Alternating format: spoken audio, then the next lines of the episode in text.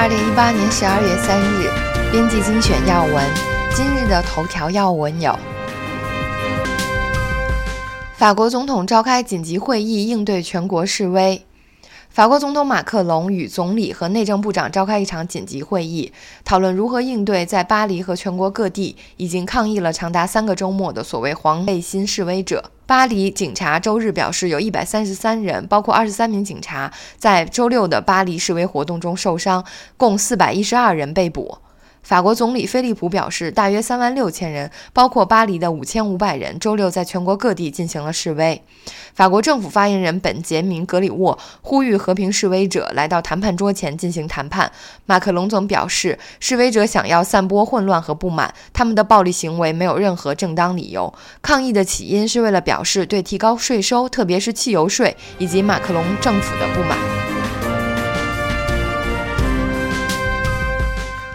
受暖热与分歧夹击，二十四届世界气候大会波兰开幕。第二十四届联合国气候大会在波兰举行，目标是拯救巴黎协定。有专家指出，各国必须共同找出应对气候变迁的解决方案，否则一切只是空谈。在二零一五年，近一百九十个国家联合签订了巴黎协定，全球平均气温升幅必须被控制在两摄氏度以下。最好的情况是将气温升幅控制在更低的数值内。发达国家商定向发展中国家提供金融援助，到二零二零年实现每年一千亿美元。在三年后的今天，各国代表在波兰卡托维兹再次聚会。但是，当年在巴黎的快乐气氛已经消散。各国计划在此次于波兰举行的气候大会上再次完善巴黎协定的内容。各国针对气候保护目标相互协调，并实现公开透明。发展中国家则坚持要求维持三年前协定的金元方案。其实，早在巴黎协定签订一年后，特朗普当选新一任美国总统，并在不久后宣布退出这个曾经受到奥巴马支持的气候协定。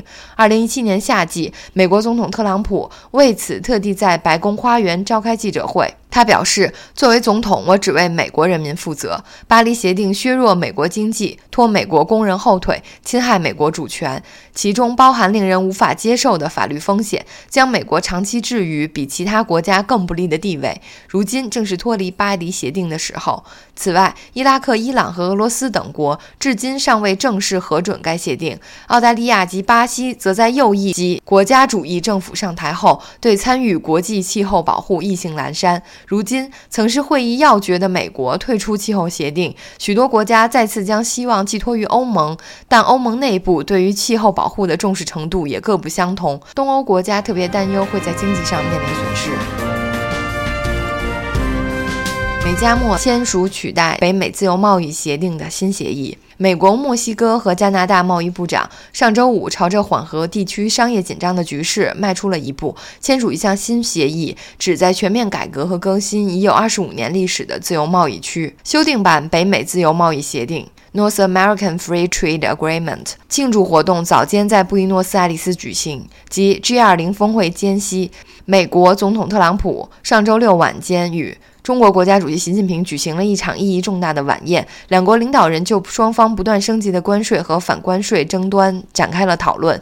现在，这个名为美国、墨西哥、加拿大协定，简称 USMCA 签署，结束了这些邻国之间长达一年半的紧张的商业外交关系。二零一七年四月份，特朗普声称美国即将退出该协议的言论，触发了上述紧张局势。此举促使墨西哥和加拿大重新进行了商谈。